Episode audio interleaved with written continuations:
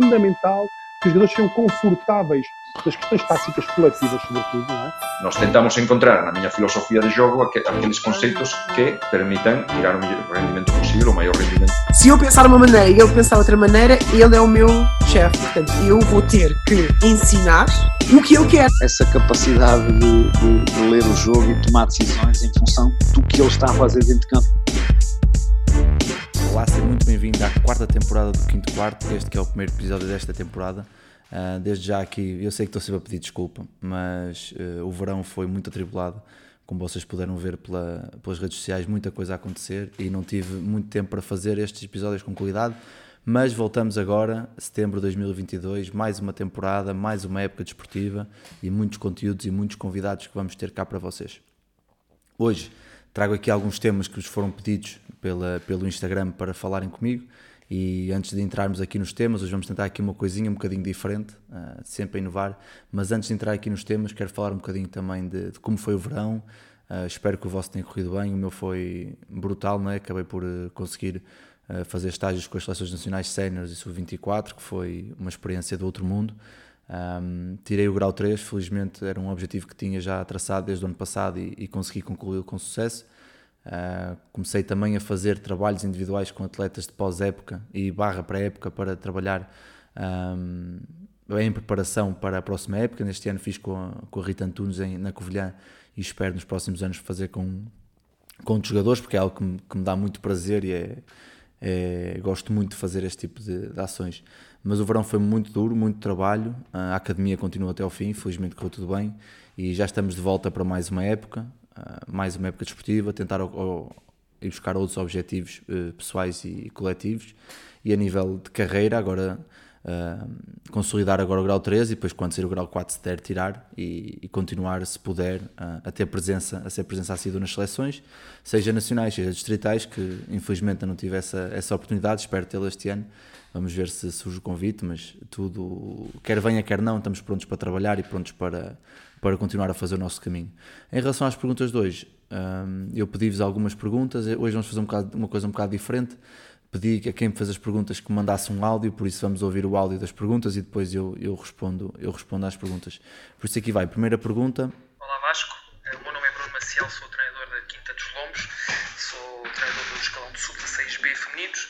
Em relação que os treinadores devem ter, estamos a falar de treinadores de, de formação, devem ter para lá das quatro linhas. Muitos dos nossos atletas vêm-nos como referências, mas muitos também nos veem para lá do que aquilo que é ser um treinador, vêm-nos como amigos, como confidentes e, e, não sei até que ponto ou qual é que é a opinião de outros treinadores, gostava de saber, partilha de opiniões e dessa discussão, qual é que realmente deveria ser o papel quando acaba o treino, qual é que é o papel do treinador. Uh, muito obrigado pela pergunta, uh, Bruno, uh, que é basicamente o papel que um treinador tem fora do campo, que eu também acredito que seja, se não é tão importante ao dentro de campo, é mais, porque realmente nós passamos muitas horas com os atletas e é importante termos, termos esta capacidade de empatia com eles, de os conhecer a nível pessoal, saber como é que corre a escola, saber como é que está as questões da família, dos animais, mesmo das namoradas com os rapazes e dos namorados com as raparigas e vice-versa.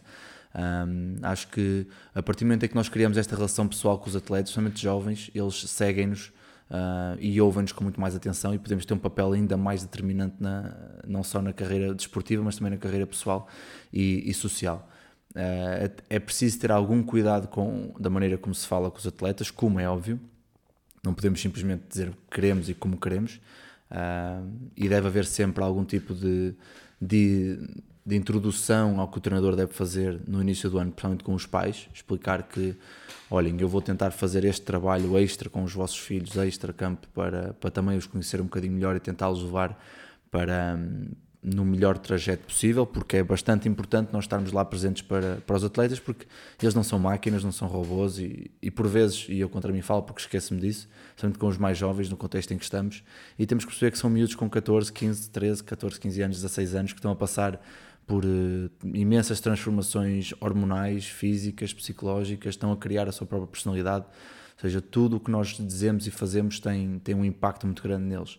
Obviamente que a questão da introdução de valores, eh, não só dentro de campo, é bastante importante, a questão da entreajuda, de, do companheirismo, do compromisso, do saber estar, do saber falar, do saber ouvir, também é muito importante nestas, nestas capacidades, porque às vezes o, o atleta, o jovem ou a jovem só precisam que alguém os ouça, que alguém se faça, os entenda da, da fase em que estão a passar, porque muitas vezes não estão tão à vontade para falar com os pais ou com os amigos sobre isso. E nós, enquanto figura de, de treinador e amigo ou colega, por assim dizer, temos que ser capazes de, de os ajudar.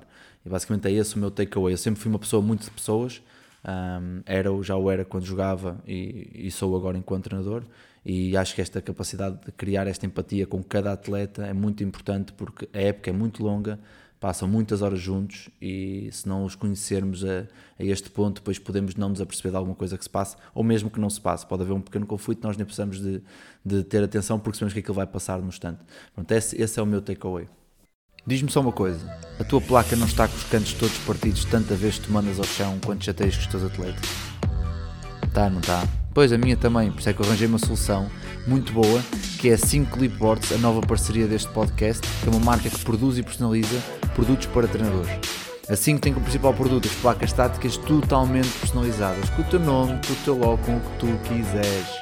Também produz agendas e cadernos de treino e tem uma grande box que podes ver em 5clipboards.pt ou nas redes sociais deles.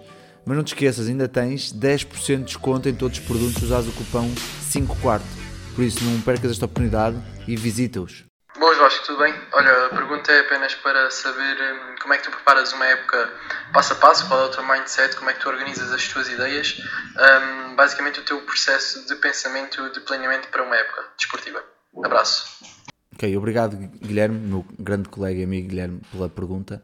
Um, como é que nós preparamos e planeamos uma pré-época? Um, não, é, não é assim tão, tão difícil quanto, quanto algumas pessoas acham que, que nós o tornamos.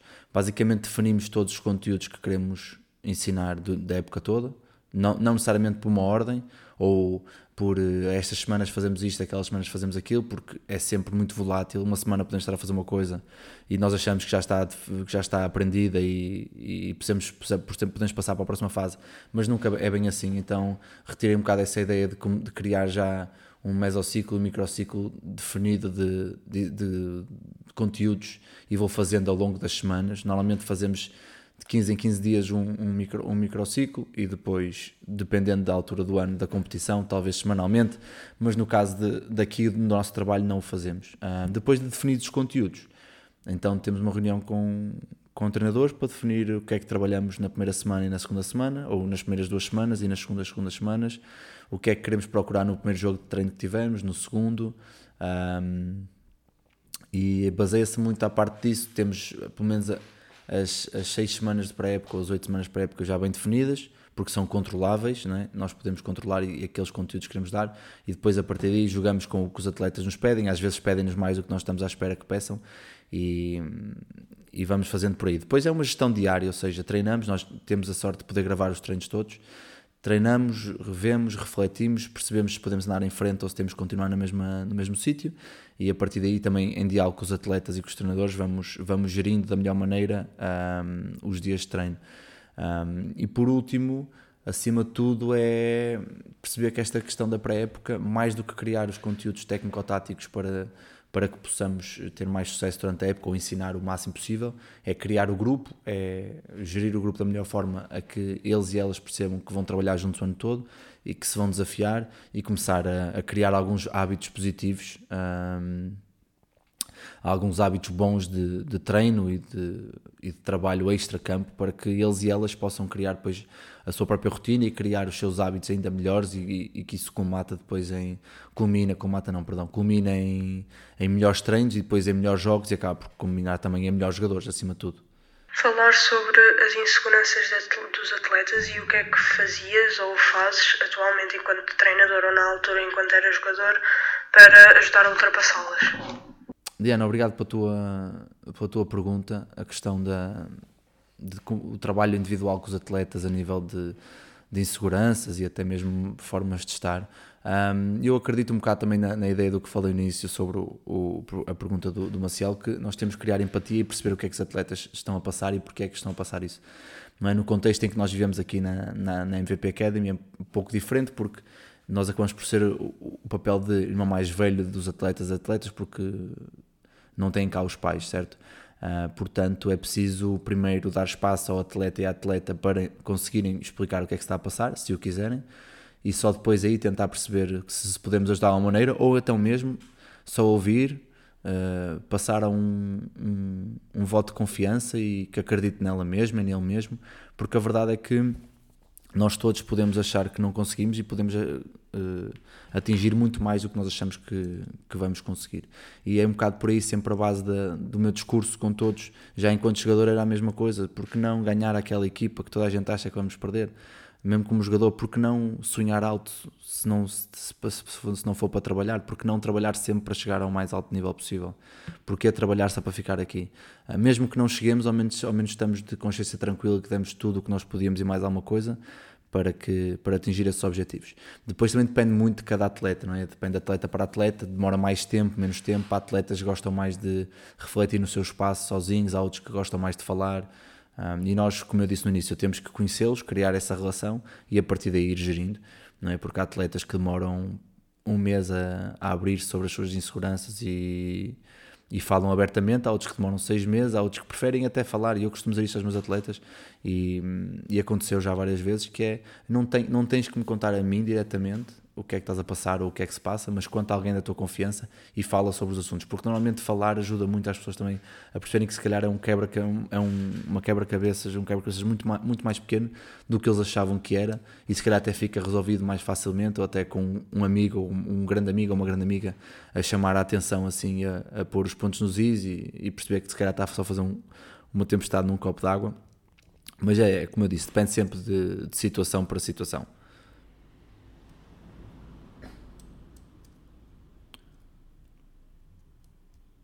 E pronto, o,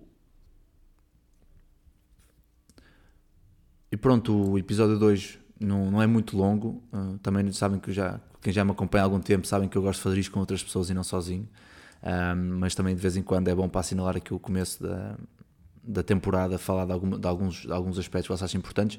Se, se gostam deste tipo de episódios e querem vê-los mais, deem-me esse feedback, falem comigo porque não me importo de, de falar para vocês e de, de, de, vos partilhar algumas experiências que eu tive. Uh, para esta temporada, vamos tentar trazer eh, cada vez mais jogadores e jogadoras, uh, muitos treinadores, e queremos também começar a tentar ir buscar gente fora do, do meio do treino, ou seja, fora diretamente, analistas, psicólogos, como já trouxemos, árbitros, pais, seccionistas, uh, fisioterapeutas estatística, tudo, porque toda a gente tem uma maneira, uma visão muito peculiar de ver o basquete e nós podemos todos aprender um bocadinho deles.